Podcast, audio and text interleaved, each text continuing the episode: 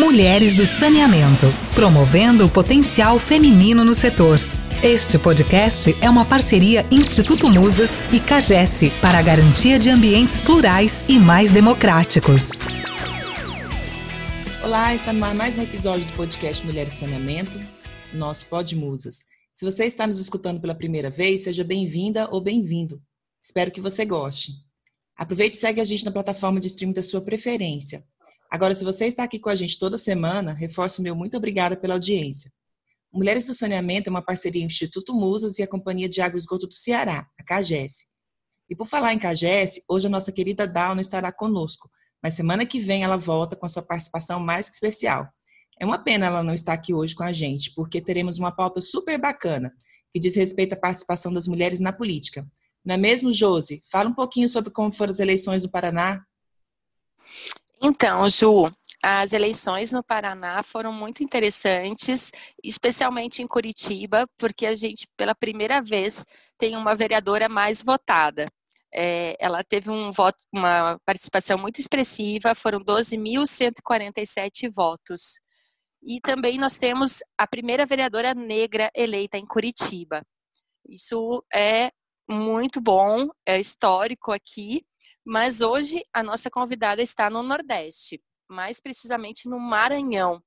Então eu vou chamar a Elizabeth, que vai nos falar um pouquinho sobre ela.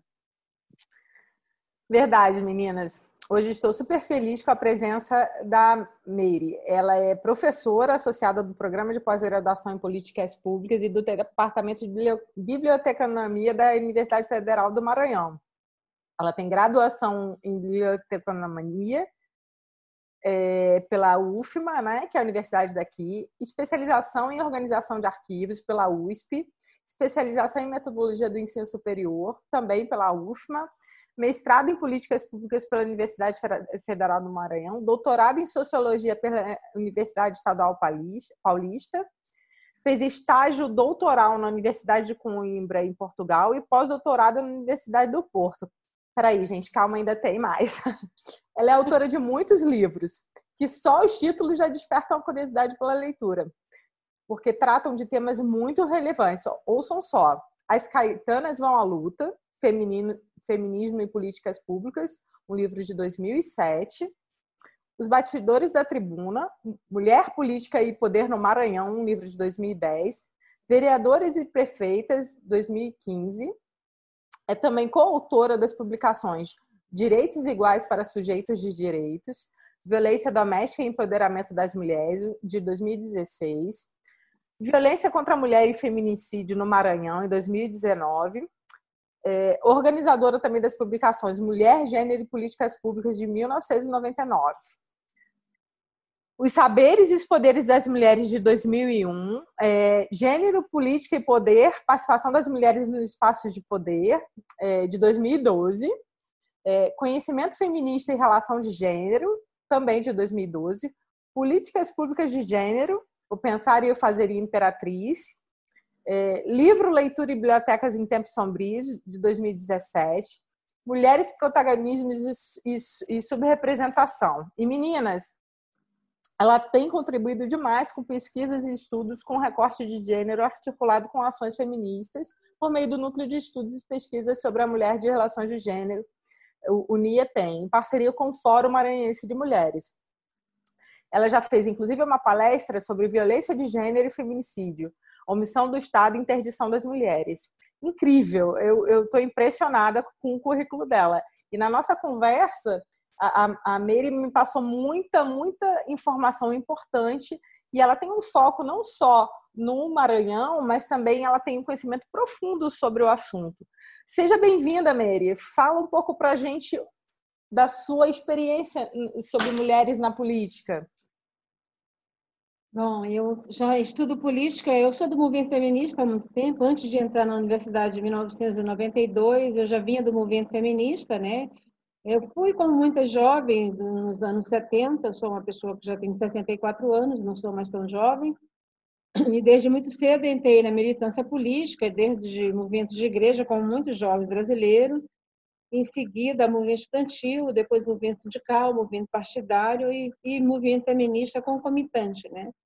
Mas ao longo dos anos 80 eu, e anos 90, e já no, já no século 21, eu intensifiquei mais a minha ação política dentro do movimento feminista, sem perder de vista o movimento bibliotecário, que é o movimento da minha formação, da minha graduação, onde eu tenho é, contribuído com o debate sobre políticas públicas de leitura de bibliotecas, né, por considerar que não se faz uma sociedade melhor, mais justa, mais igualitária sem informação. Né? Penso que é muito importante você trabalhar política de informação para que dê à população o direito de acesso ao conhecimento e assim a gente poder interferir de forma mais qualitativa nos rumos da sociedade. Né? Isso, isso é minha ação dentro da economia como professora e como pesquisadora desse campo.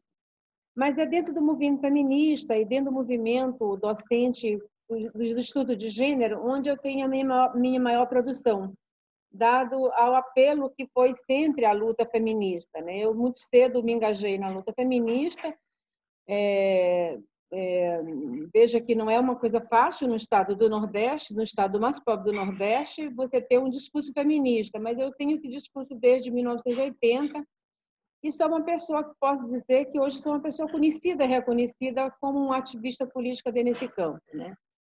diria reconhecida porque já recebi muitos prêmios de direitos humanos, de reconhecimento na Assembleia, do próprio governo do Estado do Maranhão, por reconhecer o trabalho que eu venho fazendo.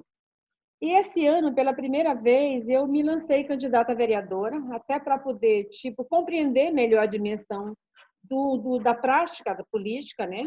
da prática política, de, de como é que as mulheres se percebem, se veem dentro de uma conjuntura eleitoral. Né? Então, a minha experiência mais recente, que vai também contribuir para minhas reflexões teóricas, foi essa minha, minha vivência com, como candidata a vereadora pelo Partido dos Trabalhadores, que é o partido que eu sempre militei. Eu sou, posso dizer que eu sou uma das fundadoras do PT, tenho todas as críticas que uma grande parte da sociedade tem, mas considero que é, ainda é um partido que é uma referência no país e é um partido que tem efetivamente contribuído para mudar o status quo dentro da sociedade brasileira, né?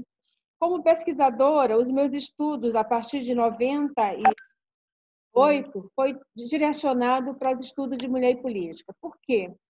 Porque é um campo do conhecimento que tinha pouquíssimos estudos.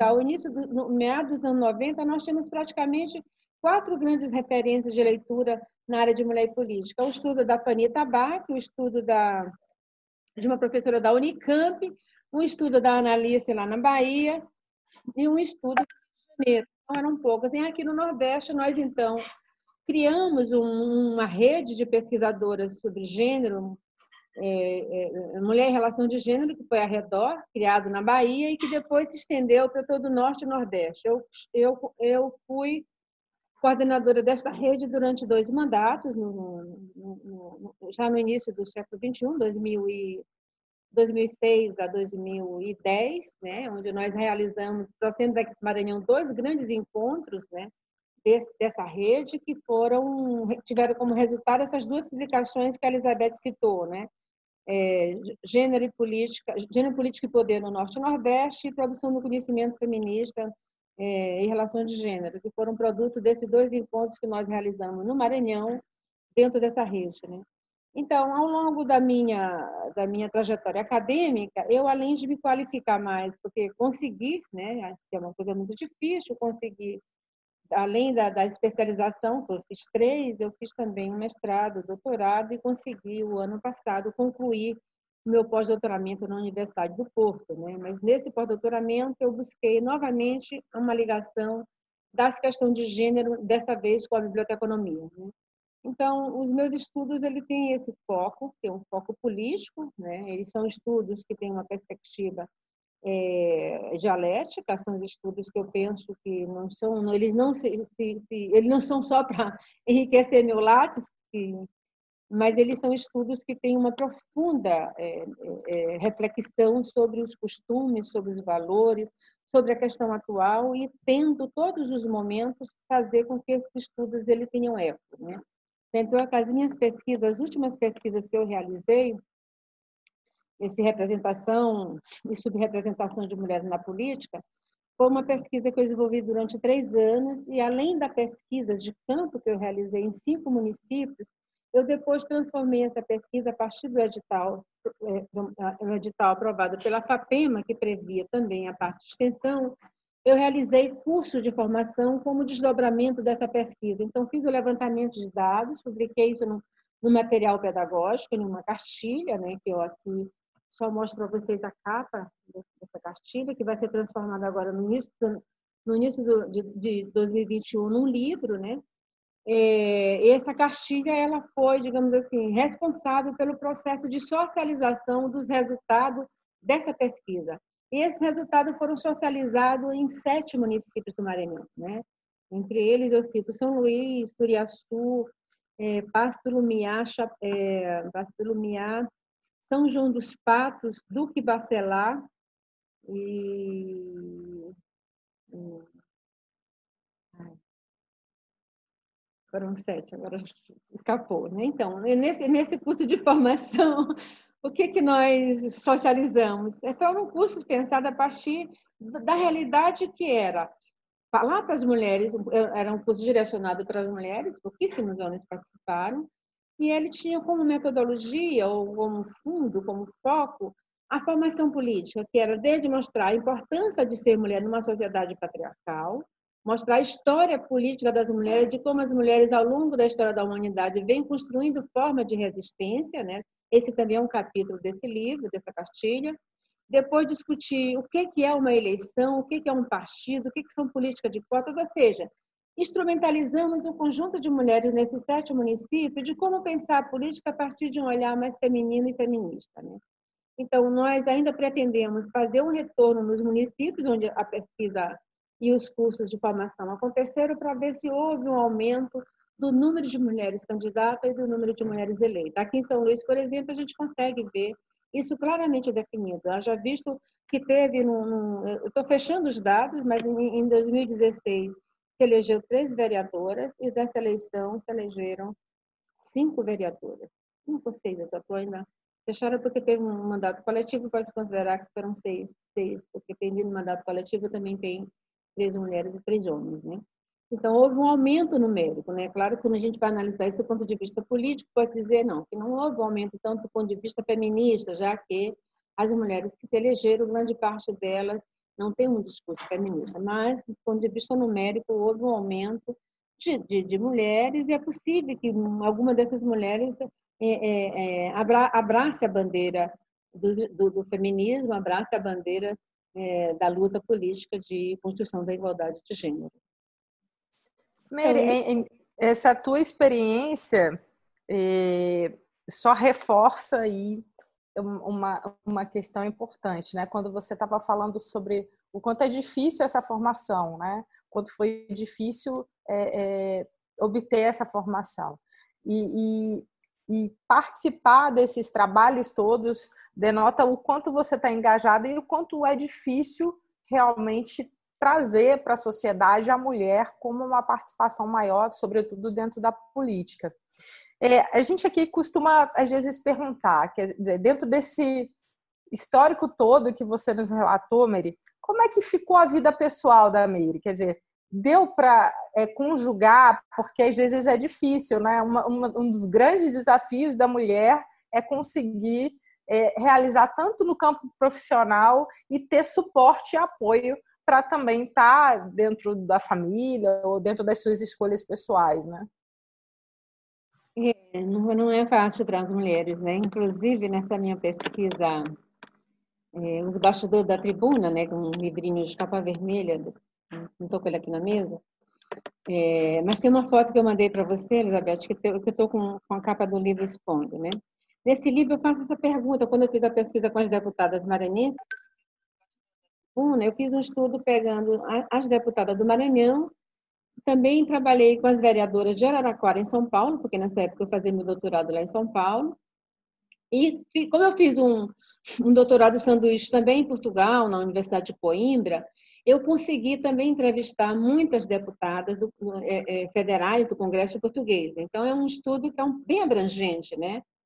E é muito interessante que uma pergunta que eu fiz questão de fazer, tanto para os homens deputados como para as mulheres deputadas né, e vereadoras da época, como é que elas conciliavam a vida pública e a vida privada, né? Que é uma questão para nós é muito difícil. É muito engraçada as respostas de como elas diziam. Algumas diziam assim: "Ah, Meire, para mim sair para ir para a tribuna, para ir para a Assembleia Legislativa, no caso aqui do Maranhão, eu preciso deixar tudo organizado. Desde a comida, o filho na escola, tudo organizado para poder eu ir para a Assembleia para fazer cumprir meu, meu papel de deputada. Né? Assim também as deputadas de Portugal falaram com uma pequena diferença, né? E as vereadoras de Araraquara também falaram a mesma coisa.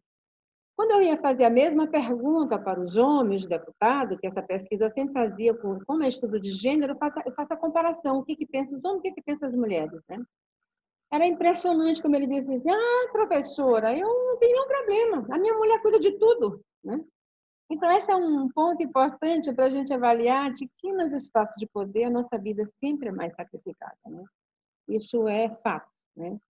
Na, minha, na minha experiência pessoal, eu venho de uma família assim, paupérrima. Né? Então, a minha vida foi sempre muito difícil, né? não foi uma vida fácil. Né? Eu tenho um, um, um fenótipo de, branco, sou uma mulher branca, né? minha família é branca, minha família veio para o Maranhão na década de, de 30, 40, né, na época da seca, foi período que o, que o Nordeste viveu a chamada Grande Seca, e os, os cearenses vieram muitos cearenses do Maranhão. E eu vim, eu vim não, eu nasci aqui, numa praia chamada Ponta da Areia, que é uma praia de pescador, meu pai era pescador, e toda a minha história de vida foi uma história de muito sacrifício. É uma coisa que às vezes me deixa muito emocionada.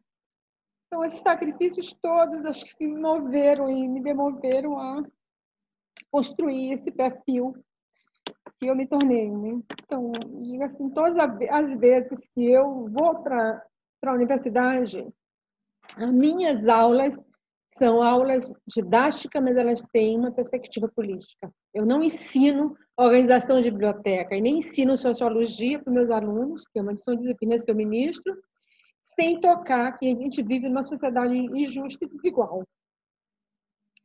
Então, essa consciência política que na minha vida iniciou-se mais ou menos com 16, 17 anos, ela sempre foi o que mais me moveu em toda a minha vida, né? Lógico que essas opções políticas não como eu vim, como eu sou de uma família muito pobre, eu tenho jovem, aquele que se chama de estampa de mulher bonita, né? Era uma mulher magra, né? Puxa, eu sou gordinha, mas eu já fui magra, né? E sempre fui muito assediada, né? Então, como toda mulher. Continua que... linda! então, então, sempre fui muito assediada e essa questão do assédio sempre foi algo que me incomodou muito, porque eu não concebia o fato de ser pobre e tivesse que me vender. Então, isso são coisas que marcam a vida de, todas as mulheres, né? Então, por isso, isso explica de muitas formas as minhas escolhas do feminismo e as minhas escolhas pela biblioteconomia. Sempre tive muita, muita sede de leitura. Sempre tive muita avidez de aprender. Sempre tive muita avidez de socializar o que eu sabia. Então, a minha prática política passa um pouco pela minha história de vida. Claro que muito jovem, namorei todas as pessoas que eu quis namorar, né? Como todo jovem, me namorei, me casei, me casei, me casei, não, me juntei, como a gente no Maranhão, a gente, a gente casa, se junta, mas Há 14 anos atrás eu me casei oficialmente, um casamento que durou 13 anos, e me separei com muitas mulheres.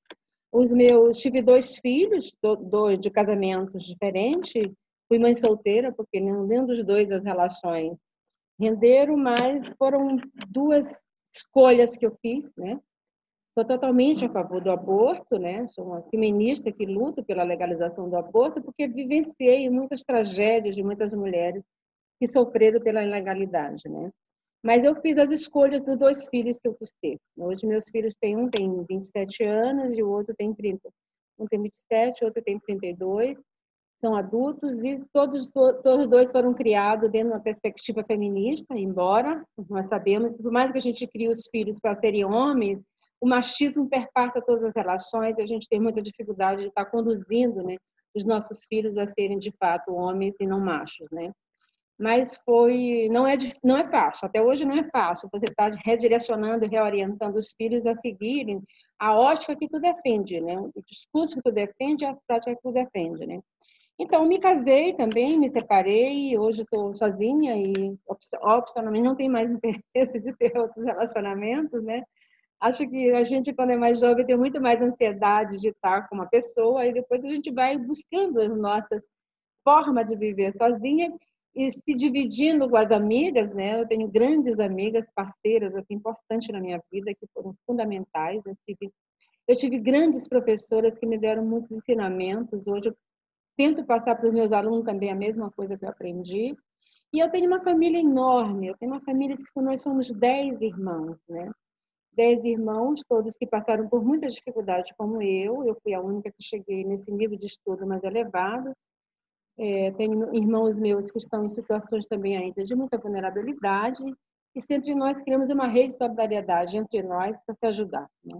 a mesma rede que eu crio hoje dentro dos movimentos feministas com os movimentos de mulheres, eu também crio dentro da minha família, que também passa por dificuldade. Então, eu vivo essas relações o tempo inteiro, né? mas eu nunca deixei de acreditar que é possível você construir algo melhor. Eu acredito isso muito seriamente levo isso muito a sério. Não sei se respondi, Beth. Não, mais do que respondeu. É, é, sabe, eu escuto você falar e apesar da gente ter uma diferença aí de mais ou menos 20 anos, é, a, a, infelizmente a coisa não mudou muito, né?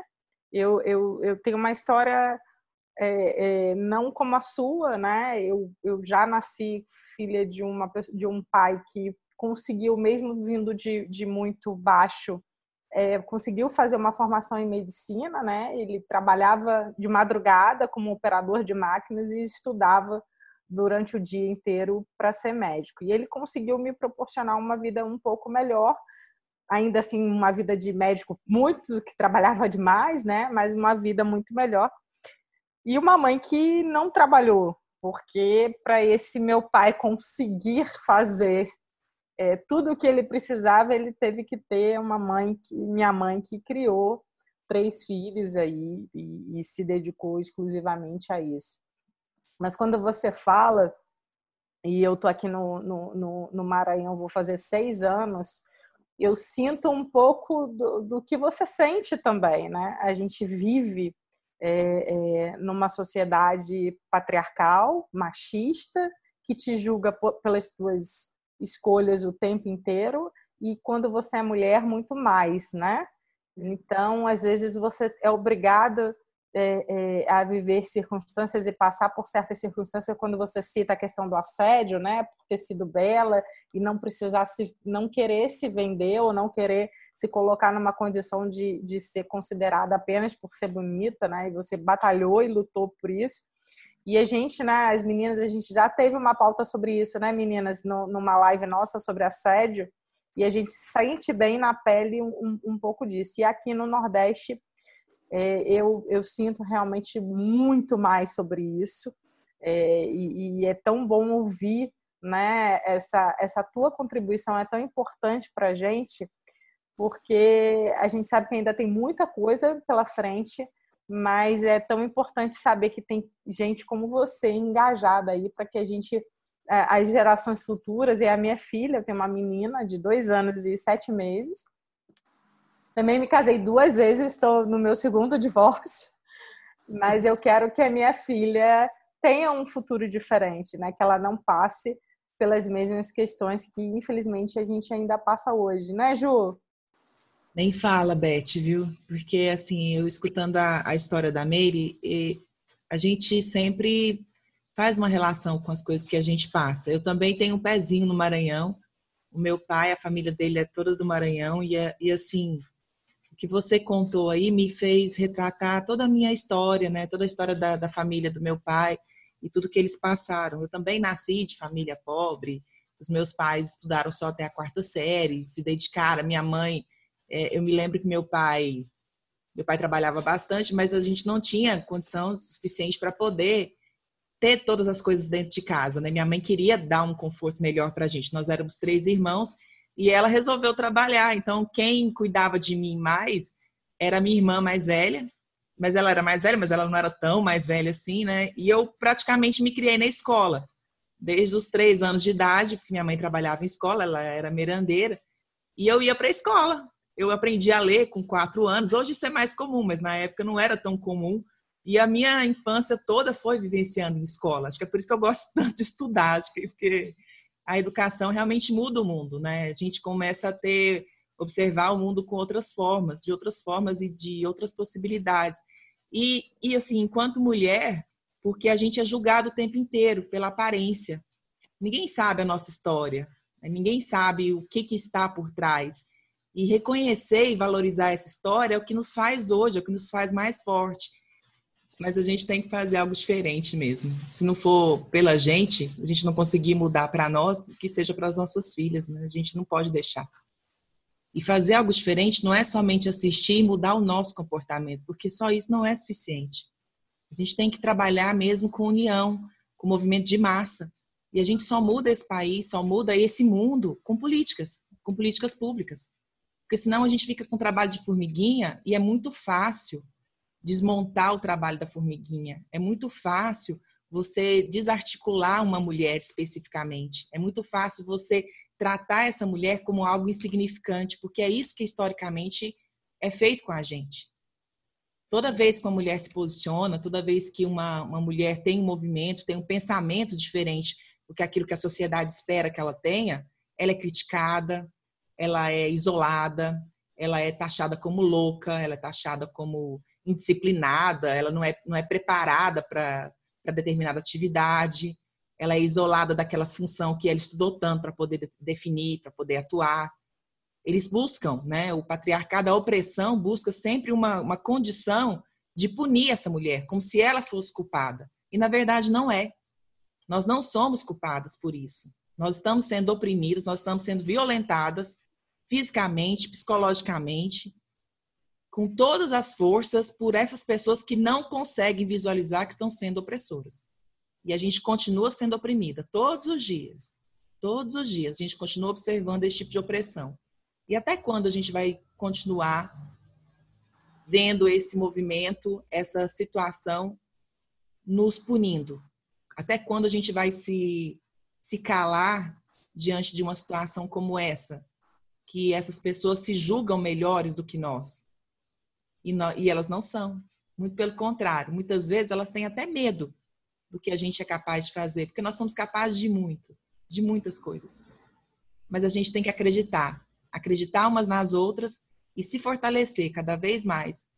A gente observou aí nessas eleições um avanço pequeno, mas observou, e graças a um trabalho como esse que você está fazendo, Meire, de empoderamento feminino mesmo, de mostrar para a mulher que ela é capaz de estar naquele espaço, porque muitas de nós acreditam que não é capaz, que não é não tem essa possibilidade de estar ali, não tem essa permissividade, elas não se permitem, acham que aquele local não é para ela, e isso é mentira também.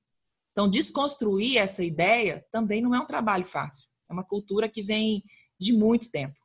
E a gente precisa continuar falando, continuar atuando. E mais ainda, agora a gente precisa proteger essas mulheres, porque elas estão num local que é mais ainda ou tão opressor quanto a sociedade de maneira geral. Então a gente precisa sim. Agora, quando essas mulheres têm mandato, mesmo que elas não tenham essa visão feminista, a gente precisa cobrar delas que defendam o direito das mulheres, de todas nós, independente de classe social, independente de cor de pele, independente das, das condições, porque ela sim, ela precisa nos representar. Nós precisamos dela e ela mais ainda precisa de nós, precisa do nosso apoio, precisa do nosso amparo, precisa da nossa proteção, porque não é fácil. E é muito fácil pra, para o patriarcado desmontar essas conquistas, que foram conquistas não só de agora, as conquistas vêm há muito tempo, de pessoas que vieram muito antes de nós, mas que a gente precisa aprender a valorizar mais. E sim, precisamos nos unir mais e cobrar menos umas das outras e ajudar umas às outras a continuar crescendo. Eu acho que essa é uma, uma condição muito importante para nós e cada uma precisa observar isso cada vez mais. Você não acha, Josi? Verdade, Ju. E é interessante te escutar uh, nesse sentido, porque quem fala, quem vai lá, quem luta, igual a Meire, sempre é tida como problema, né? Nunca querem alguém falando, nunca querem alguém expondo isso. É muito interessante. E, Meire, eu queria saber uma coisa. Nessa tua experiência, eu estou encantada com o teu currículo, fiquei, é, achei maravilhoso toda essa tua trajetória. É, maravilhosa, né, essa toda, toda a tua trajetória. E eu queria saber uma coisa: nesses anos que você está atuando, você verificou alguma diferença de quando você iniciou nessa luta para a data atual? O que, que o que, que, mudou? O que, que melhorou? O que, que piorou? Como que foi aí essa trajetória? Veja só, eu, eu, eu, na minha trajetória, que se, se imbrica com a trajetória de várias companheiras daqui do Maranhão, eu diria que começa no final dos anos 70, de forma mais incisiva, né, e mais visível, de forma mais pública, né? Porque antes eu tive uma atuação mais dentro do movimento estudantil, dentro do movimento sindical e dentro do movimento artístico, né? Porque eu sempre tive um pezinho dentro da arte, né? Eu fiz teatro para poder romper a timidez. Eu aprendi que era possível romper a timidez, inclusive na fala, né? Eu era muito travada quando eu comecei, era muito envergonhada, né? Por conta de um conjunto de problemas, eu fiz teatro para minha fala sair. Tanto é que eu consigo fazer com que minha voz, mesmo sendo uma voz pequena, ela consiga chegar em grandes plateias por conta dos exercícios vocais que eu fiz para poder fazer com que as pessoas entenderem. É muito importante quem faz política ter essa ter essa esse cuidado de, de se fazer entender. A outra questão que sempre foi muito importante para mim é que eu que eu construí uma forma de escrita, né, um, um texto textos que não eram, que não são textos que não, que, que, que, digamos assim, difíceis de ler.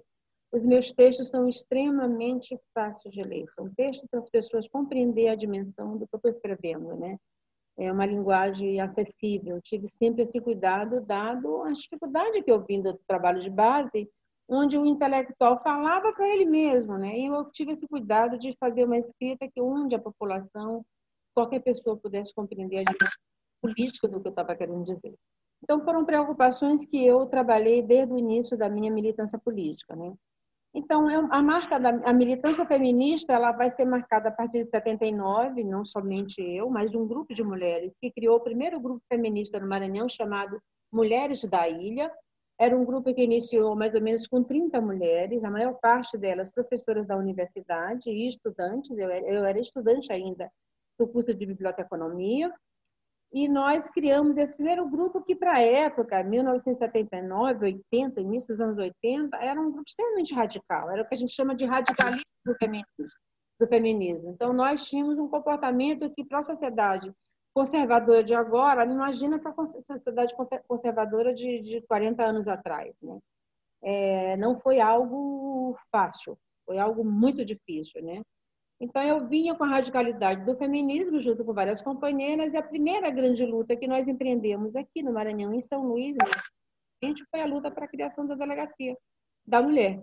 Nós realizamos em 1980 um primeiro grande debate sobre violência contra a mulher no Maranhão, onde nós fizemos, eu fui, né, foi a primeira pesquisa que eu realizei na minha vida, que foi uma pesquisa de levantamento sobre os números de casos de violência contra a mulher nas delegacias de São Luís, nos vários distritos policiais. Nós fizemos um estudo em quatro, em quatro distritos e constatamos em 1980 que, que durante 13 meses, 450, mais ou menos 456 mulheres tinham sido vítimas de violência. Mulheres que foram até a delegacia denunciar os maus tratos, os abusos, o, o, a tentativa de feminicídio, nós então fizemos, a partir desses dados, uma cartilha que foi lançada no primeiro grande encontro que as mulheres da ilha realizaram, lá no Colégio Marista, que, é um, que era um colégio grande, né, católico, mas que tinha, que tinha professores e padres progressistas,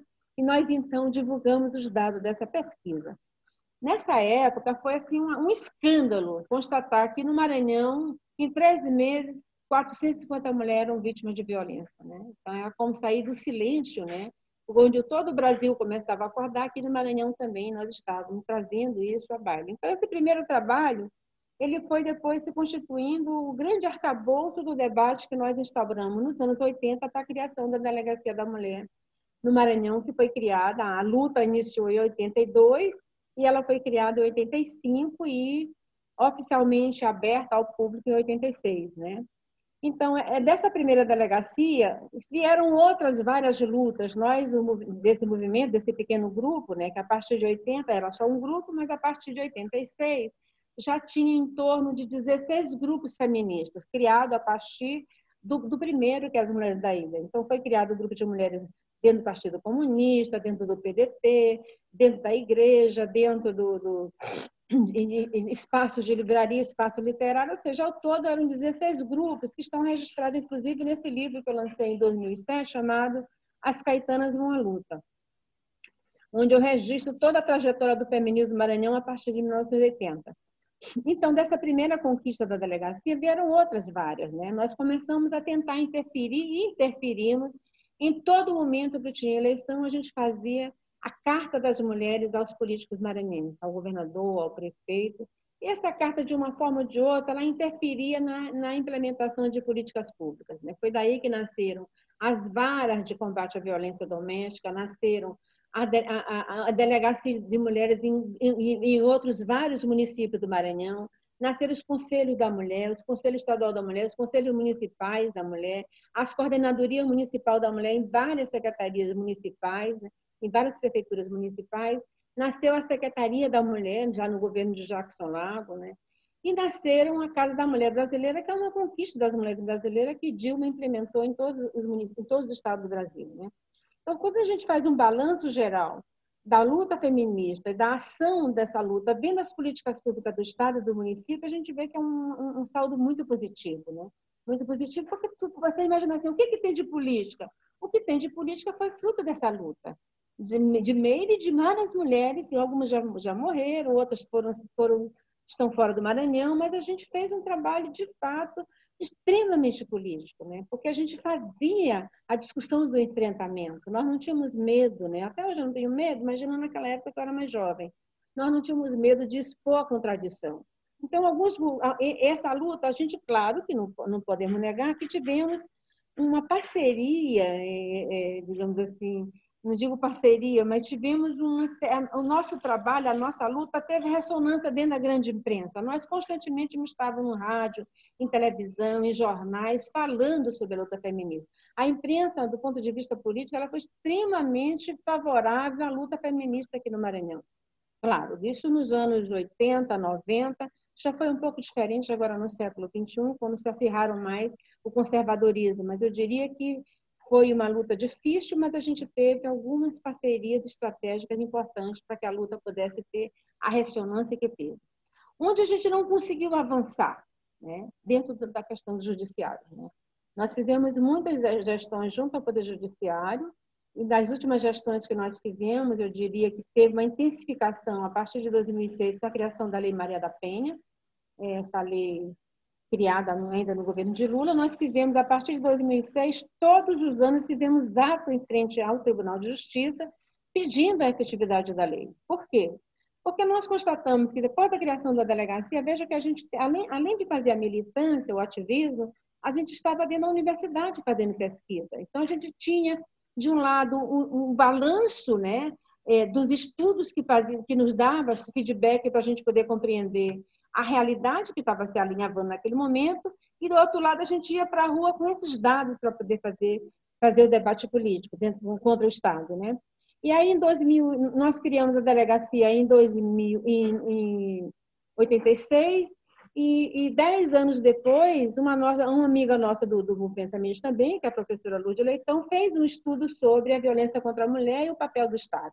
E ela vai constatar que é o mesmo estudo, esse estudo que a Lourdes fez aqui no Maranhão, foi o mesmo estudo que a professora Eliette Tapiotti fez em São Paulo e a professora Sueli Carneiro fez no Rio de Janeiro e outras professoras fizeram em vários estados do Brasil, que é um estudo coordenado por Eliette Tapiotti, é uma pesquisadora da Unicamp que já faleceu, né, uma grande estudiosa de gênero, ela tem um livro muito conhecido chamado é, Mulher na Sociedade de Classe, que é um livro referência para nós feministas, e e esse estudo foi feito também no Maranhão. Então, o que, que, que, se, que, se discutiu nesse estudo? Mostrava que, apesar da criação das delegacias da mulher nos anos 80, em São Paulo foi criado em 82, né? ainda assim nós tínhamos um grande desafio que era que era é, é, mostrar a contradição do judiciário, porque não bastava as mulheres denunciar esse, essas denúncias nem sempre viravam, que, que era um boletim de ocorrência, nem sempre viraram, viravam um processo. E ao virar processo, nem sempre a justiça era favorável às mulheres vítimas. O que se viu a partir de, de, desse estudo da, da Eliette, da Lourdes, aqui da Sueli, lá no Rio de Janeiro, foi a contradição da ação do judiciário, que era extremamente conivente com as mulheres vítimas. Né? Então, tinha coisas assim que fazia vergonha. Nós, então, de posse desses dados, a gente, então, polarizou o debate com os tribunais de justiça em todo o Brasil, fizemos muitos abaixo-assinados, muitas tentativas de discussão, audiências públicas, fizemos tribunais dentro do tribunal, dentro do tribunal, para discutir a violência contra a mulher. E aí isso foi, digamos assim, o pano de fundo que gerou a lei, a lei Maria da Penha. A lei Maria da Penha não foi uma lei criada por Lula só para fazer de conta nós. Foi uma lei criada a partir de uma luta que nós, de denúncia nossa contra o judiciário. E a partir, então, da Lei Maria da Penha, nós fizemos várias gestões junto ao Tribunal de Justiça, no Brasil todo. E aqui no Maranhão nós temos, assim, muitas ações que fizemos na porta do tribunal, pressionando para que haja, houvesse uma discussão e pressionando para que eles fizessem um trabalho de formação continuada com juízes e embargadores para ter a consciência de que a mulher Vítima é vítima, não pode ser a ré do processo, né? E isso, isso gerou, aqui no Maranhão, a criação das duas varas de combate, das três varas, agora são três, de combate à violência doméstica, porque a gente percebe que mesmo com a delegacia, você tem uma delegacia que não conseguiu cumprir efetivamente seu papel, tem muitas, tem muitos, porém, e o tribunal que não consegue julgar de forma correta ah, os, os crimes envolvendo as relações de gênero, né, envolvendo as mulheres, né. Então, é, essa luta, né, eu diria para vocês, é uma luta já do século XXI, né, onde nós nos juntamos não só mais as mulheres da ilha, que foi Chile, mas vários grupos de mulheres que foram emergindo a partir dos anos 80 e anos 90. Então, eu diria para você que o balanço crítico que nós fazemos em relação à questão institucional, ele é positivo, ele é muito positivo. Né? As várias estruturas que foram criadas, né, se você pensar, nós temos uma Secretaria da Mulher, foi uma das primeiras Secretarias da Mulher, nós temos uma Delegacia da Mulher no Maranhão, que foi uma das primeiras a ser criada fruto dessa luta nossa, que foi muito intensa. Né? Mas, do ponto de vista político, eu acho que a gente, do ponto de vista político, que, que digamos assim, vai transformar uma relação mais igualitária entre os homens e as mulheres, eu acho que isso aí a gente não conseguiu, digamos assim, muitos avanços como era o esperado. As relações, como vocês mesmos falaram, são ainda extremamente patriarcais. Né? É, se me perguntar, Meire, mas o que é preciso fazer? Por que, por que isso continua assim? Eu, nós sempre estamos dizendo, esse discurso nós dizemos, estou dizendo para você hoje, ele está inscrito nesse livro nosso que nós lançamos em 2016, é, sujeito de mulheres e sujeito de direito, onde a gente tem um capítulo falando um capítulo como desconstruir essas relações de violência das relações patriarcais. E nós propomos que, de fato, isso só altera um grande projeto de educação e de cultura. Não tem uma outra saída, a gente não vê, eu não vejo. Se você não tiver uma educação continuada, direcionada para alterar essas relações de força. Né? Então, isso nós colocamos claramente, que é preciso alterar os currículos. Aquele debate que foi feito no governo de Lula, é, de, de, de, educação de gênero na escola, que foi profundamente distorcido pela direita, né, que foi um mote do, da, da, da, do, do, dos antagonismos que se criaram né, na, na eleição, onde o, o, Bolsonaro politizou aquele debate do, com a chamada ideologia de gênero, que não tem nada de ideologia de gênero, tem, a, questão é educação de gênero para construir uma sociedade de fato, de, de iguais. A distorção desse discurso contribuiu para que o feminismo, as lutas feministas, fosse vista como lutas, como lutas contra a família, contra o, o, o, contra esse modelo, eh, contra, ou seja, uma, uma, contra a família, que é, que é o debate que eles colocam, e um, um debate que eles colocaram como a supremacia das mulheres sobre homens. Isso aí nunca foi previsto dentro do feminismo radical, isso nunca foi previsto, nem nunca foi colocado. Então, há um desconhecimento sobre a luta feminista e sobre as filosofias que movem esse movimento. Né? Então, eu diria assim, para fechar esse ponto, que houve muitos avanços do ponto de vista estrutural, né? não se pode dizer que não, a gente negar os avanços é negar a história, mas do ponto de vista da cultura política, nós ainda temos muito que fazer, muito, muito, muito mesmo. Né? Porque se você analisar, por exemplo, nós tivemos aqui no Maranhão, a gente pode dizer que o Maranhão tem algumas particularidades, né? Nós tivemos uma governadora mulher, uma das primeiras, né? É a segunda governadora, a primeira eleita, a segunda governadora do Brasil, que a primeira foi a do Amapá, que assumiu o mandato quando o, o, o governador eleito se afastou, né? A Rosiana foi a primeira governadora eleita, em, ainda em 1994. Né? O mandato dela eu avalio como algumas coisas positivas e outras negativas, porque ela estava do lado de uma oligarquia extremamente perversa. Mas quando você analisa o governo de Rosiana, é, você vai perceber algumas nuances que é preciso identificar. Por exemplo, né, é, no governo dela, que é o segundo mandato dela, que vai de 94 a 98, 2000, né? É, não, 98. 94 a 98, exatamente. Foi o mandato onde ela fez um grande investimento nas lideranças femininas. Né? Se você analisar, por exemplo, onde tem a maior assembleia nos anos 90, é aqui no Maranhão. Foram nove deputados, oito deputadas eleitas, desculpa, dez deputadas estaduais eleitas. Foi a maior bancada de mulheres no Brasil do ponto de vista proporcional e duas federais e uma federal, né? 11 mulheres, né? Então, quando você analisa como é que a gente conseguiu avançar de quatro mulheres para dez, né, você vai ver que houve um direcionamento de uma política do Estado, da governadora, que investiu mais em mulheres. Né? Mesmo que seja do ponto de vista de, de reforçar o seu status quo, mas ela teve essa, essa, essa particularidade que não pode ser negada. Né? É, isso, isso, então, eu acho que, que, as mulheres elas têm algumas questões, mesmo as mulheres da direita, que é o caso de Rosiana, tem questões que a gente precisa ressaltar, né? E não dá para você comparar do mesmo jeito. Então, claro, como hoje você tem muitas contradições do governo de Flávio Dino, inclusive na própria indicação do, do, da Secretaria da Mulher, que é um, uma, mulheres que não têm uma identidade com o movimento de mulheres e mulheres que não têm uma identidade dentro de uma perspectiva feminista e, e, digamos, não compreende a dimensão de uma política pública de igualdade de gênero. Né? Então, que também tem muitas contradições dentro do atual governo. Né? Então, eu diria para vocês que houve avanços consideráveis do ponto de vista estrutural, é, é, houve avanços também, a gente pode avaliar também dentro da, da universidade. Quando a gente analisa a inserção do, dos movimentos de mulheres, do movimento feminista, a nossa inserção, quando eu entro para a universidade em 1992, eu entro junto com várias companheiras e lá nós tivemos a, a oportunidade de criar núcleo de pesquisa de gênero, que contribuiu para que o debate de gênero pudesse estar perpassando o debate pedagógico, o debate do ensino superior.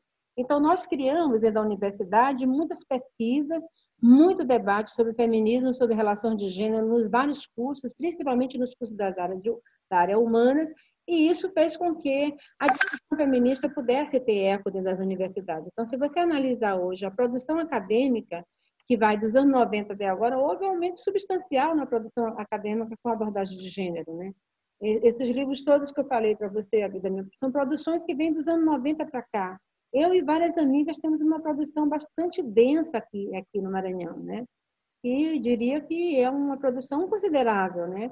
O grande problema é que a nossa produção é pouco conhecida no resto do Brasil. O Nordeste ele sofre e padece pelo desconhecimento né, do que nós produzimos. Ainda prevalece no país uma relação extremamente centralizadora no Sul e Sudeste, que faz com que os estudos de gênero, outros estudos de uma forma geral, que vêm do Norte e Nordeste, sejam desconhecidos. Né? Então, é, vivemos uma federação que é meio torta, pode-se dizer, né? uma federação muito concentrada no eixo Rio-São Paulo, desce um pouquinho lá para Santa Catarina, Rio Grande do Sul, Paraná, mas ela não consegue né, fazer, unificar um projeto de, de nação. Nós não temos. E agora, nesse contexto que a gente vive, isso ficou muito mais difícil ainda. Né? Mas, de modo geral, eu vejo que a nossa ação política, né, digo, não é uma ação individual, ela é muito coletivizada, né? Nós temos aqui hoje, eu diria para vocês que nós temos um grupo de mulheres estudiosas, né? Que só dentro da universidade, na UFMA, na UEMA, não vou nem citar o IFMA, porque acho que UFMA, UEMA e IFMA, que são as três grandes universidades, nós temos, no mínimo, 20 pesquisadoras produtivas estudando sobre mulher. Sobre mulher negra, sobre mulher violenta, sobre poder, política, sobre a questão da educação, sobre trabalho, ou seja, tem um conjunto de produções de mulheres que estão intensamente produzindo e refletindo. Né? Agora, claro, nem todas têm as angústias que, por exemplo, eu tenho. Na minha produção, eu estou sempre levando para a base. Eu não penso em nenhum projeto onde ele morra dentro da universidade, não. Ele vai no Coroadinha, que é São Barros Popular daqui, vai no Coroadinha, Cidade Olímpica Operária, e vai para o interior do Maranhão. Eu sempre estou levando meus textos, meus livros e minhas conversas. Meu datashow está sempre debaixo do braço, eu estou sempre fazendo discussão teórica e política ao mesmo tempo. E, tipo assim, é como tivesse, é como que fosse uma missão. Eu acho que é uma missão que eu absorvi e sempre faço assim. Né? Meira, não tenho dúvida que é uma missão. Isso você pode ter certeza. E, e assim, quando você fala essa questão do da dificuldade de se observar o papel da mulher, né? Assim, porque não, não basta ser apenas ser mulher, precisa ser uma mulher que realmente represente a coletividade. Isso a gente observa também nas instituições. A, o, as próprias pessoas, quando assumem algum determinado cargo de poder, alguma posição de poder, algumas delas ainda não conseguiram entender que isso ecoa na, na instituição como um todo. E aí, quando isso é um homem, o simples fato de dizer que possui mulheres na sua equipe não é suficiente. Essas mulheres precisam ter voz, precisam ter representatividade, precisam ter vez, precisam estar em posições estratégicas, precisam participar das decisões. Não é simplesmente o fato de ter mulheres na sua equipe que te torna uma pessoa não machista. Acho que isso precisa ser falado. Essas pessoas precisam entender, né? Não basta não ser machista, precisa ser antimachista. Porque ser antimachista é sim tentar construir uma sociedade melhor. E, a, e assim, existe muita controvérsia que o machismo ele é o contrário de feminismo e, e não tem nada a ver. Né? Assim, a, a gente também precisa dizer isso, porque as pessoas precisam entender. Quando a gente defende uma luta feminista, a gente está defendendo igualdade. E igualdade é para todo mundo. As pessoas precisam ser respeitadas porque são seres humanos e nós estamos conquistando um espaço que nos foi tirado. Na verdade, não é nem conquistando, é retomando o que é nosso de direito. Que isso foi, é, vamos dizer, usurpado da, de mulheres, que foram invisibilizadas, foram, inclusive, taxadas como, como não como pessoas, mas como animais. Então, é essa questão que a gente discute, é essa questão que a gente fala o tempo inteiro. Nós queremos ser reconhecidas como pessoas, nós queremos o destaque como pessoas, nós queremos ter a oportunidade de estar presente de ter condições de falar, de participar, porque é isso que a gente faz o tempo inteiro. Então, é essa questão, quando a gente fala de instituições, a gente tem que tomar um certo cuidado.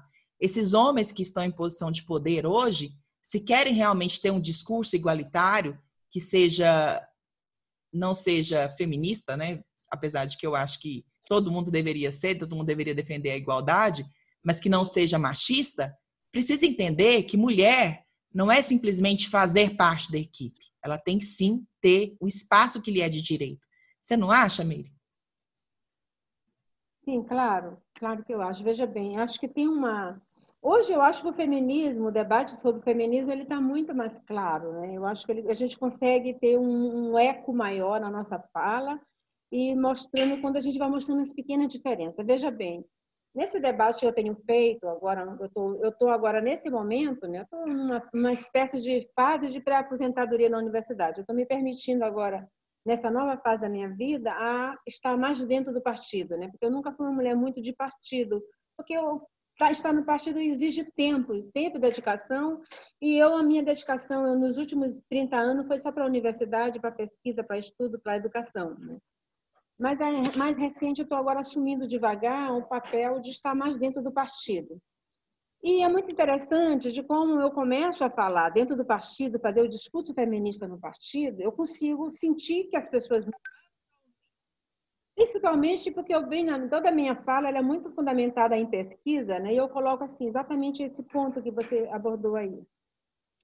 Eu digo assim, olha, no último estudo que eu fiz recente, em 2015, que foi sobre as vereadoras e as prefeitas, onde eu centrei o debate mais nas, nas vereadoras, eu fiz, um, eu fiz alguns questionamentos, tanto das mulheres vereadoras como dos homens vereadores, né, para saber quais eram as prioridades dos mandatos dele. Era uma questão que me incomodou nessa pesquisa, eu perguntava. E é muito interessante quando você pergunta para o homem, o vereador, Quais são as bandeiras de defesa da luta das mulheres, de, de projetos que eles tenham defendido que, que beneficia as mulheres? Eles saem logo pela tangente. Ah, todo projeto beneficia as mulheres. Mas eu, quando eu insisto, eles dizem assim, não, eu não vou legislar, eu não legislo para mulheres, né? Quem legisla para as mulheres são as mulheres. Eles colocam isso claramente como se as mulheres não fossem sujeito político, que também tem necessidades específicas de uma sociedade patriarcal que a gente vive. Então, a resposta deles são assim: ah, a minha prioridade do meu mandato sempre foi construir quadra de futebol, construir não sei o quê, ou seja, sempre são projetos assim de estruturais, de estruturas grandes, né? escola, tá? Aí, quando você vai fazer a mesma pergunta para as mulheres que estão em mandato, as vereadoras, a gente percebe uma brutal diferença. Né? Ela diz, não, eu, meu, meus projetos para as mulheres são sempre muito claros. Eu apresentei projeto de campanha de combate à violência, eu apresentei o projeto de consolidação da licença maternidade que no nosso município ainda não tinha. Eu estou aqui na luta para construir uma creche, porque tem um monte de mulher que não tem onde deixar seus filhos. Ou seja, as mulheres vereadoras, mesmo aquelas que não têm grande consciência feminista, elas conseguem fazer o diferencial dentro de uma ação parlamentar. Por isso que eu sempre defendi que se elegesse mulheres, tá mulheres porque a, a, nós temos uma sensibilidade, um olhar para um campo que os homens não têm. É, é, é, é, é e, esse, e essa mesma leitura eu fiz também quando eu analisei os mandatos parlamentares dos deputados aqui no Maranhão, em Portugal, né, em Araraquara, eu perguntava, eu fiz uma lista dos projetos que eles apresentaram, eu também levantei isso dentro dos arquivos das assembleias, e é impressionante que você vai ver que praticamente todos os projetos, quase 100% dos projetos, dos projetos é, apresentados na Assembleia Legislativa do Maranhão, no período que vai de 2005, desculpa, 2002 a 2005, praticamente 100% deles foram apresentados. Projetos que, que, de alguma forma, atende a, a, a, a perspectiva de gênero, projetos que beneficiam as mulheres, como creche, é, política de geração de renda, foram todos projetos apresentados pelas deputadas. E olha que nessa época eu constatei também que duas deputadas foram as que mais apresentaram um projeto. Uma da esquerda, do PT, e a outra de centro de centro-esquerda, né? Então foram mulheres que apresentaram um projeto que diz respeito às mulheres, né? esse estudo não tem, não, não é um estudo, é um estudo mais aqui, mas se você fazer esse estudo no Brasil, você vai ver a mesma são as mulheres que legislam para as mulheres. Os homens não se sentem no direito também de legislar para as questões que são nossas. Ninguém se preocupa com política de creche, ninguém se preocupa com geração de emprego e renda, considerando que você tem uma população onde 45% são mulheres chefes de família. Parece que a gente não existe, né? Ou seja, esse olhar mais aguçado para as nossas questões está em nós mesmos. Somos nós que temos esse olhar. E nosso olhar vai muito mais além. Porque se nós considerarmos que dentro das relações pessoais, as mulheres, não é que a gente nasceu mais doce, mais sensível, mas a forma como a gente é socializada nos faz muito mais preocupada com algumas questões que passam despercebidas para os grandes, digamos, os grandes estadistas, os deputados. Eles não conseguem ver que, em vez de implantar a quadra de futebol, bem que a prioridade nesse momento é implantar o lavanderia um chafariz, porque vai beneficiar as mulheres que estão à lavadeira, que estão ali sem água todo dia. Ou seja, eles não conseguem perceber a sutileza e a diferença entre esses dois projetos sociais. Né? Então, são as mulheres que têm que alertar. Né? Então, por isso, eu vejo que o feminismo ele traz essa contribuição para mostrando de como nós, enquanto sujeito político, precisamos ser ouvida, nós fazemos parte dessa sociedade. O feminismo também está trazendo um debate importantíssimo hoje, não só de hoje, é um debate já vem desde o início do século XX sendo puxado, né? A já puxava isso no livro Segundo Sexo, né? que é o fato de que nós sustentamos o capitalismo. O capitalismo não sobreviveria se não tivesse a nossa força de trabalho gratuita que a gente dá quando a gente sai do nosso trabalho formal e a gente vai para casa, lava a cozinha, passa, cuida de menino, cuida de família, cuida de vizinho, sem ser remunerado. Então, esse é um trabalho que o capitalismo nos deve esse retorno, né? Então, o capitalismo se sustenta com a nossa força de trabalho. Outra autora que disse isso bem, não sei se você já conhece, mas ela tem esse livro aqui, é um dos livros dela, que é a Silva Federici, aqui, ó, A Bruxa Caliban, que fala sobre mulher acumulação primitiva, que ela vai mostrando de como nós somos alijadas do processo de produção, né? E de socialização dos bens, dos bens de consumo. produzimos, de, de, damos, damos de graça a nossa força de trabalho e temos pouco retorno, porque nós não decidimos as coisas do mundo, com raras exceções, né? Então, eu acho que o feminismo ele é este movimento que traz à tona essas contradições da sociedade de classe que nós temos e da sociedade patriarcal, que estão totalmente vinculadas uma com a outra. Né? A sociedade de classe sobrevive por conta da sociedade patriarcal que está presente ainda, revigorada aí com os fundamentalismos que, nas, que cresceram né, e se irradiaram nesse governo de Bolsonaro. Né? Então, é, é, é isso que muito da, da, desse conservadorismo que está implícito hoje na sociedade, que não perdoa, que distorce a ação do feminismo, porque para eles é muito melhor nos chamar de louca, de desvairada, negar nosso direito de falar, de expor, porque ah, tá, tá bem a doida. Eu fui chamada de louca muitas vezes, não pense que foi fácil. Hoje não. Eu já boto o título lá na frente, olha, porra, doutora. Às vezes eu preciso dizer, né? Para te ter uma ideia, nesse debate com o juiz, com o juiz aqui no Tribunal de Maranhão, eu tinha acabado de chegar do doutorado em 2006 e eu fui numa audiência, né? Aí eu cheguei só para ter ideia de como essas coisas são complicadas, né? Eu cheguei numa conversa lá com o juiz, de plantão na época, eu e outras companheiras, e ele, eu disse assim, o senhor, falando de forma delicada, chamei ele de senhor, ele disse assim, ele disse assim, me chame de doutor. Assim, de uma forma tão agressiva, aí eu perguntei, mas o senhor é doutor? Fiz na cara de, de besta, né? O senhor é doutor? Assim, porque eu sou doutora, acabei de chegar do doutorado em sociologia, o senhor vai também me chamar de doutora, mas eu falei delicado, o homem ficou branco, verde azul, mas eu digo assim, essas, essas questões, essas relações patriarcais, que são também relações extremamente elitistas, elas são profundas aqui no nosso país e no nosso estado, e isso é muito evidente ainda, né? Então, eu acho que o feminismo, ele cumpre esse papel importantíssimo, né?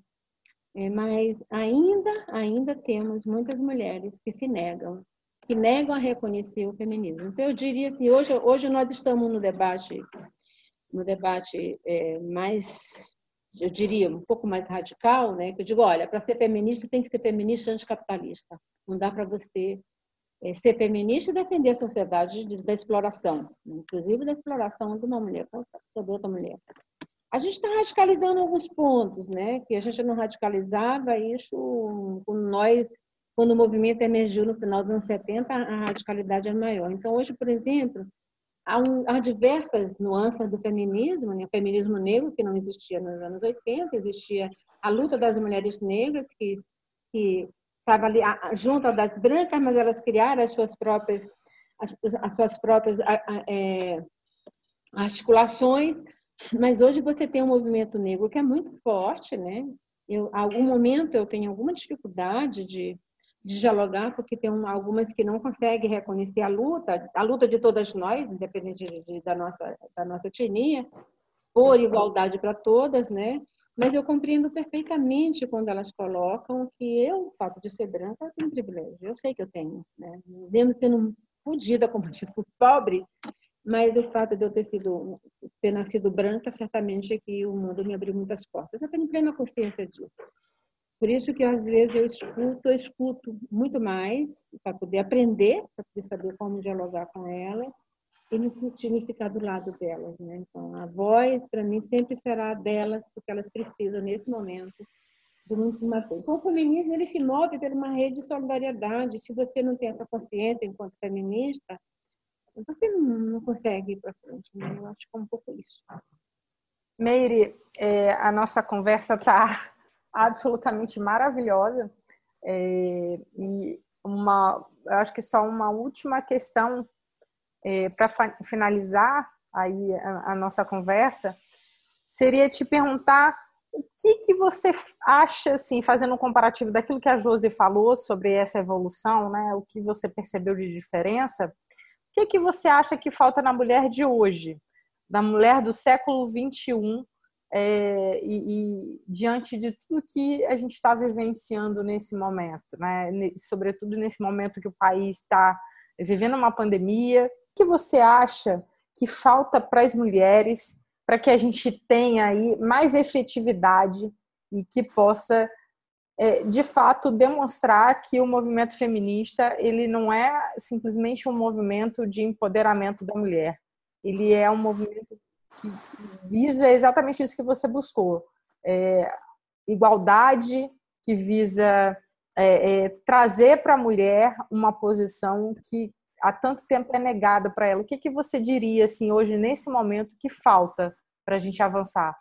Um projeto em, em, todos os estados do Brasil, né, um projeto nacional de reconhecimento da mulher como sujeito de direito. Né? Então, nós tivemos um, digamos assim, nós tivemos de 2002 2003, quando assume o governo Lula, e até 2016, quando tem o impeachment da Dilma, nós tivemos como que um projeto de Estado de reconhecimento da mulher como sujeito de direito. E esse reconhecimento ele foi muito evidenciado quando a Dilma assume o poder e, e assume a partir, se você analisar a história da Dilma, dentro, desde quando ela entra no governo, ela entra por uma relação de reconhecimento de competência, né? A Dilma vinha de uma história, de uma trajetória de uma mulher profundamente é, articulada com conhecimento técnico, né? E ela foi indicada para ministra das Minas e Energia porque ela já tinha esse conhecimento, né? Mas ela, desde que entrou no, no governo, ela conseguiu se destacar dentro da, da, da, da conjuntura interna. Tanto é que a primeira crise que o governo teve em 2005 quem foi nomeada chefe da Casa Civil foi a Dilma. Né? A Casa Civil, no lugar do Zé Disseu, era o cargo mais representativo dentro do poder. Era como se fosse o braço direito de Lula naquele momento. E depois ela é alçada né, à, à condição de candidata a presidente substituindo Lula. Né? Que até todo mundo diz, ah, Lula elegeria, elegeria até um poste. Eu já ouvi essa conversa, que é uma forma de desqualificar a Dilma mas eu vejo, eu acho que é, eu, e por tudo que eu já estudei sobre a Dilma, eu acho que ela tinha uma profunda competência, uma capacidade enorme de pensar o país e o Estado, né? E que isso foi visto em várias, em várias, em vários momentos, né? Da gestão do Lula, que sem, sem a Dilma talvez não tivesse o mesmo brilho que teve. Um exemplo é a questão do PAC, o PAC o PAC, que é um projeto de aceleração de crescimento, que nasceu todo dentro da cabeça de Dilma com sua equipe, né? E foi ele, esse PAC, esse programa que sustentou o governo do PT durante todo o seu mandato, né? Então, eu acho que, que esse reconhecimento das mulheres como sujeito de direito, ele foi, ele foi alinhavado no governo, ele foi quase consolidado na gestão da Dilma, mas ele foi interrompido com o impeachment, né? Da partir de então, as mulheres passaram a ser vistas como seres incompetentes, porque a visão que passou naquele momento histórico do Brasil foi que as mulheres não tinham capacidade de gerenciar. A imprensa desqualificou, destruiu a, a imagem de Dilma, que está sendo gradativamente recomposta, mas ainda assim tem muitas críticas da forma como ela gerenciou. E vejam que ela tinha, ela tem uma, uma, capacidade de gestão bem diferente do Lula, porque ela é uma pessoa que tem princípio, não é que o Lula não tenha princípio, mas ela tem princípios que são bem diferentes, ela é muito mais exigente em relação a algumas coisas. Então, é, é, é, é essa, digamos assim, é, esse arranhamento que teve na imagem das mulheres a partir é, do impeachment, ele foi muito ruim para nós. Né? Vejo que a sociedade, a partir de então, ela ficou mais violenta para as mulheres. Se a gente analisar, por exemplo, a incidência da violência contra a mulher de 2006 para cá, ele aumentou o número de feminicídio aumentou, o número de agressão contra nós aumentou, ou seja, parece que, que a, a, passagem pela, da Dilma ela precisa ser restaurada para que a sociedade passe, volte a acreditar na importância e competência das mulheres, né? E isso fragilizou muito a ação das mulheres, que incidiu, inclusive, na eleição de 2016, no número pouco representativo de mulheres que foram eleitas né? nas várias câmaras do Brasil. Né? É, esse é um ponto para pensar. Então, eu, eu, eu, vejo, eu vejo nesse momento que houve uma restauração, eu não estou com os dados todos ainda, né, do ponto de vista político, né? mas houve uma restauração da participação das mulheres dentro da construção do Estado brasileiro, a partir das câmaras municipais e das prefeituras se elegeram muitas mulheres, e é possível que a gente possa recompor um projeto político de, de, de de, de, representação onde as mulheres possam mostrar a, a sua contribuição efetiva na gestão das cidades brasileiras. Né? Isso aí é um, algo que a gente precisa é, acompanhar de perto. Né? Paralelo a isso, nós temos a crise que nós vivemos no Estado brasileiro, a partir da, da eleição do Bolsonaro, com todo o seu discurso conservador, homofóbico, machista, que é fato, de como ele destruiu, ele contribuiu para destruir mais ainda a imagem positiva que nós construímos ao longo dessas décadas. Né? Então, o Bolsonaro, ele desqualificou as mulheres em todas as suas falas, em todos os momentos, desde a da, da, da agressão da Maria do Rosário, deputada Maria do Rosário, até as falas homofóbicas que ele teve em vários momentos, onde mulher não é nada na, na leitura daquele, daquele representante brasileiro. Né? Então, isso é, é, tem um, um, um, reflexo muito grande na, no imaginário social.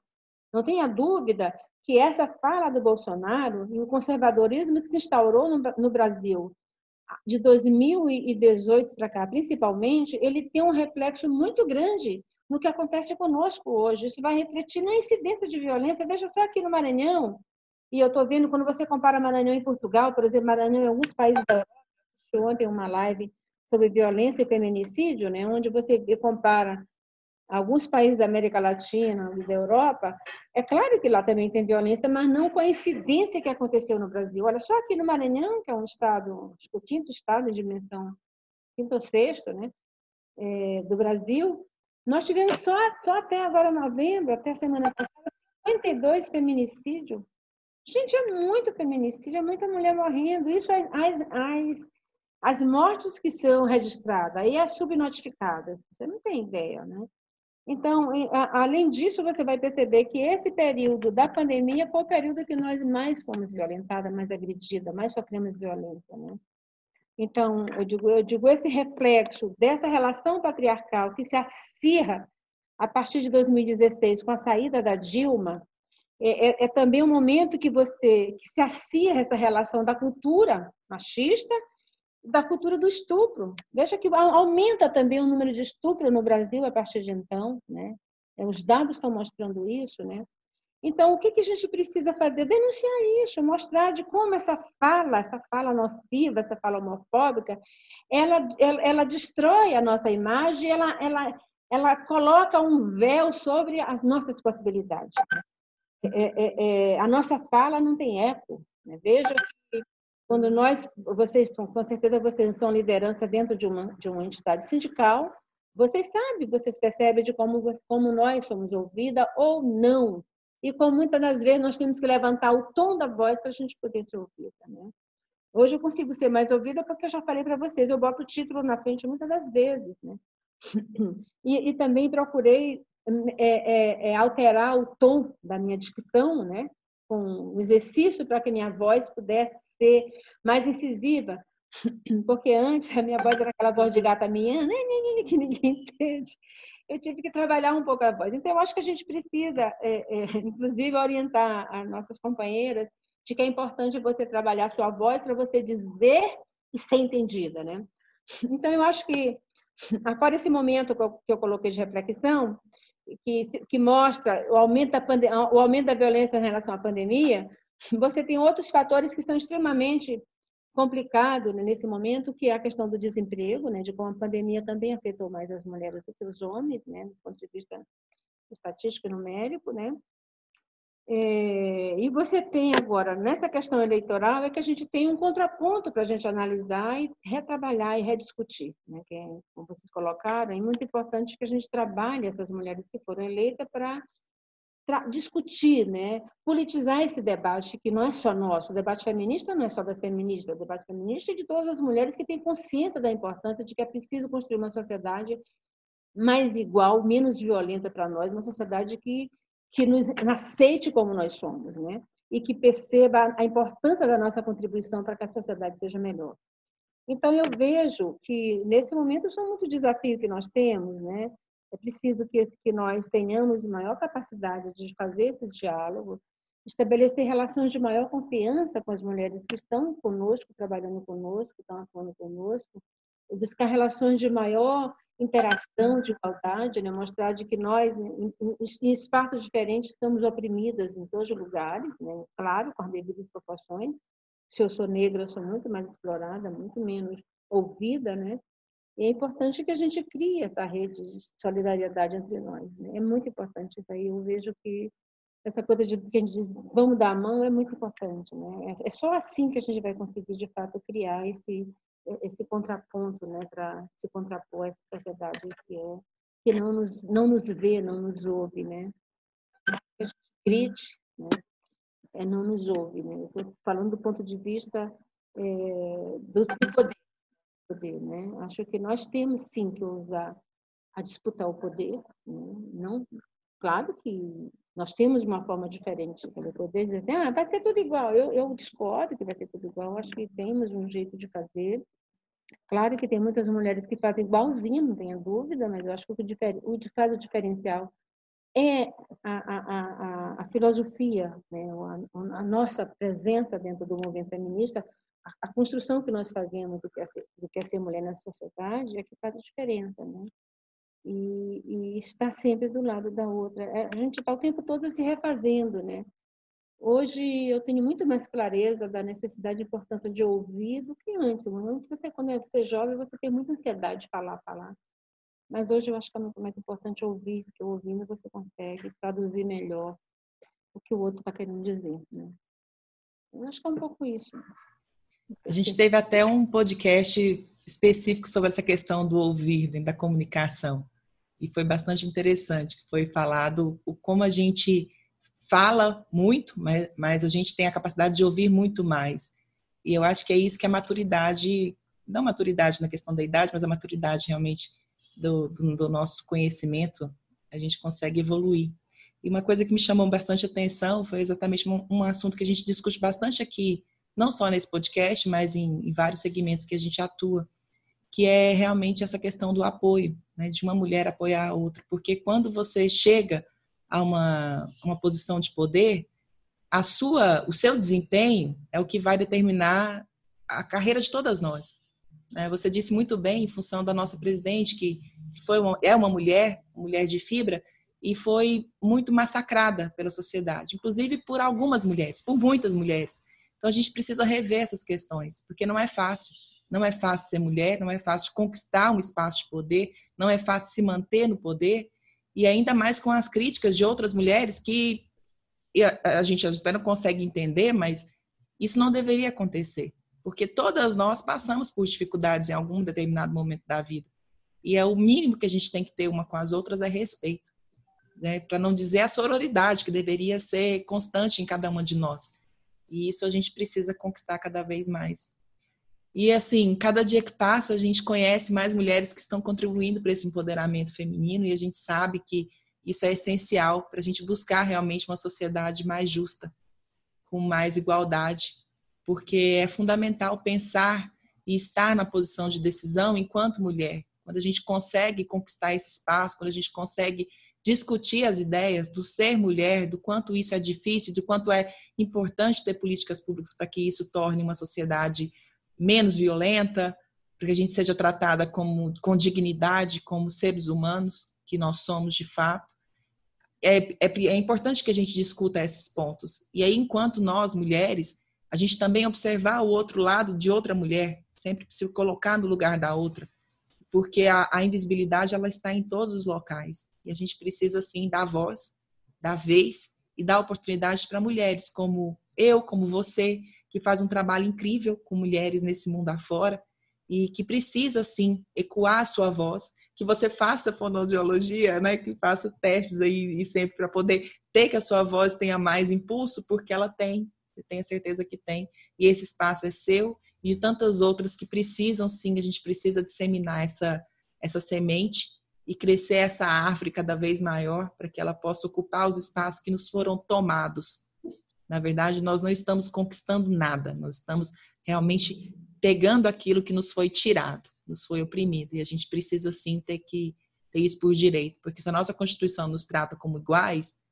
de fato na sociedade está muito longe de acontecer. Então a gente precisa fazer com que aquilo que esteja escrito se torne realidade. E somente com união, somente uma ajudando as outras, que a gente vai conquistar isso, que a gente vai conseguir diminuir essa desigualdade que é gritante e acabar de fato com essa falta de respeito, com essa violência que a gente observa, não só violência física, mas também a psicológica, e principalmente a física, que mata todos os dias. Todos os dias matam mulheres que são tratadas como objetos, são tratados como seres in, né, minimizados, são, são seres que não têm importância. E a gente precisa sim atuar no judiciário, a gente precisa atuar em toda a sociedade, todos os segmentos de maneira geral e principalmente na política. Porque só com a política pública, só com políticas integra interativas, com políticas que realmente façam integração e que sejam positivas, que a gente vai conseguir mudar isso. E só quem consegue fazer isso é uma mulher. Eu não vejo de outra forma, não consigo verificar de outra forma. Até quando a gente vai ficar obedecendo leis, obedecendo diretrizes feitas por homens que não conhecem a nossa realidade, que sequer sabem o que, que nós passamos no dia a dia. Por mais que essa pessoa seja sensível, que seja é, compartilhe, compartilhe com algum dos nossos objetivos, mas de fato, só quem sente na pele que sabe o tanto que é importante mudar todas as perspectivas que a gente enfrenta aí diante desse patriarcado. E eu quero agradecer, nele foi um prazer conhecê-la. Eu tenho certeza que a gente vai trabalhar muito juntas e conte conosco, né? porque nós estamos contando com você também. Pois é, Ju. Acho que a gente precisa é, muita sororidade e é impressionante como a gente ainda precisa lutar para que as pessoas tenham empatia, né? A gente está em 2020 e o que a gente pede é empatia, uma coisa que deveria ser natural do ser humano, né? Eu estou muito feliz aqui com a conversa, nossa, me encantei. É, Meire, maravilhosa você, achei muito legal, você inspira muita a luta é, em favor desse feminismo. E eu já tenho várias ideias aqui, você foi falando, já foi tendo várias ideias aqui de atuação é muito importante isso, é muito, muito interessante. Então, agradeço a tua participação. Quero conversar mais com você. Eu acho que tem muita coisa aí ainda a ser feita. Muito obrigada. Então, eu agradeço a oportunidade que vocês me deram de falar. Né? Eu tenho, de fato, tem outras experiências que não deu tempo de falar. A experiência que eu faço na universidade com a parte de formação de curso de extensão. Se tiver outro momento, a gente pode conversar. também posso dar um jeito de passar para a Elizabeth um, pouco do alguns dos meus livros para vocês conhecerem e aí quem sabe a gente não pode ter algum momento aí mais interativo. Não, Muito com bem. certeza, Meire. Foi ótimo ter a tua participação aqui. A gente já tinha conversado sobre a gente é, após esse momento político é, é, ter um debate, né, sobre o, o, resultado das eleições, o impacto disso no, no nosso universo, né? E com certeza a gente está caminhando para isso e daqui a pouco a gente vai ter uma discussão até muito mais profunda do que a gente teve tempo hoje por conta da nossa, nossa questão de, de tempo reduzido. E muitíssimo obrigada pelo seu tempo, foi maravilhoso. Foram, foi uma aula, né, meninas? Com certeza. Uma vida de, de, né, de história e, e foi fenomenal. Muitíssimo obrigado. A gente está caminhando aqui para o final de mais um Pod Musas e eu Queria agradecer a audiência a presença de vocês e na semana que vem a gente volta. Ou se compartilha esse episódio, estamos nas principais plataformas digitais. Mulheres do Saneamento promovendo o potencial feminino no setor. Este podcast é uma parceria Instituto Musas e CAGES para a garantia de ambientes plurais e mais democráticos.